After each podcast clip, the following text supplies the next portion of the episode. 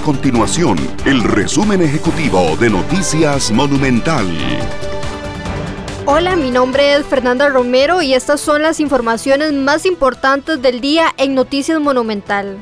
El presidente de la República, Carlos Alvarado, defendió la designación de Otón Solís como representante del país en la Organización para la Cooperación y el Desarrollo Económico, OCDE, pese a los cuestionamientos desde el Congreso. La Unión Nacional de Gobiernos Locales impulsará un proyecto de ley para cerrar el Consejo Nacional de Vialidad CONAVI y pedir que se les transfiera a las municipalidades los recursos para el mantenimiento, conservación, construcción y reconstrucción de la red vial nacional.